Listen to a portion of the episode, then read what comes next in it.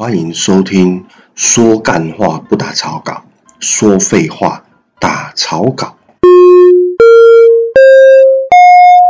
二零二一年的十月十六号，白天热到爆，应该还是有三十几度，绝对有三十几度，觉得头昏脑胀，觉得非常的热，感觉整个人快死掉，像中暑一样。但是呢，晚上五点的时候，傍晚。五点的时候，黄昏五点的时候，突然乌云密布。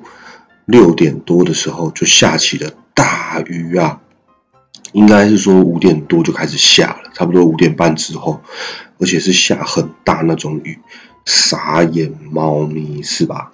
整个天气也变得很冷，就这样子，冬天来了。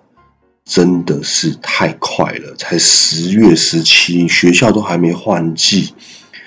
大家一定要记得，二零二一年的十月十六号的晚上，冬天来了，绝对没办法再换、再穿短袖的衣服骑车了，非常的可悲，非常的可怜。冬天的衣服都还来不及拿出来，夏天的衣服都来不及收起来，这一切都变了，太快了。而且呢，这就让我想到啦，因为前一天气象就已经在预告，其实气象已经预告了一整个礼拜了，说礼拜六十月十六号的晚上天气会巨变，冬天直接来，直接傻眼。当然，我也已经知道这个消息，所以呢，我知道晚上姜母鸭一定会爆炸。所以大家有没有发现，姜母鸭霸位姜母鸭？帝王姜母鸭，他们根本就没有被疫情给影响到。你看他们多爽！去年的三倍券，那个时候他们刚好也是正在他们就是有营业的时间。我忘记三倍券是什么时候了，反正去年本来就还好嘛。那冬天的时候，他们生意都还是很好。今年呢，五月的时候。疫情起来了，我记得是五月十二、五月十三那个时候，疫情破百例的时候，刚好那个时候姜母鸭就已经已经不营业了，因为姜母鸭每年都差不多五月初，五月七号、八号那时候会开始不营业，八月呃对，八月差不多三号、四号的时候又会开始营业。他们一年都休三个月，他们一年只要赚九个月就赚到饱饱的。荷包满满的，扣辣得啊，摸摸东西挤。结果今年也是五月的时候，疫情大爆炸，大家自主在家都不出门。结果他们刚好不用营业。今年八月的时候，疫情刚好趋缓了，他们开始营业。而且我记得他们八月初第一天也是下大雨，天气变得有点凉。他们也是赚到钱，然后现在五倍券出来了，正好天气又变冷，整个他们就是大赚特赚，赚一波。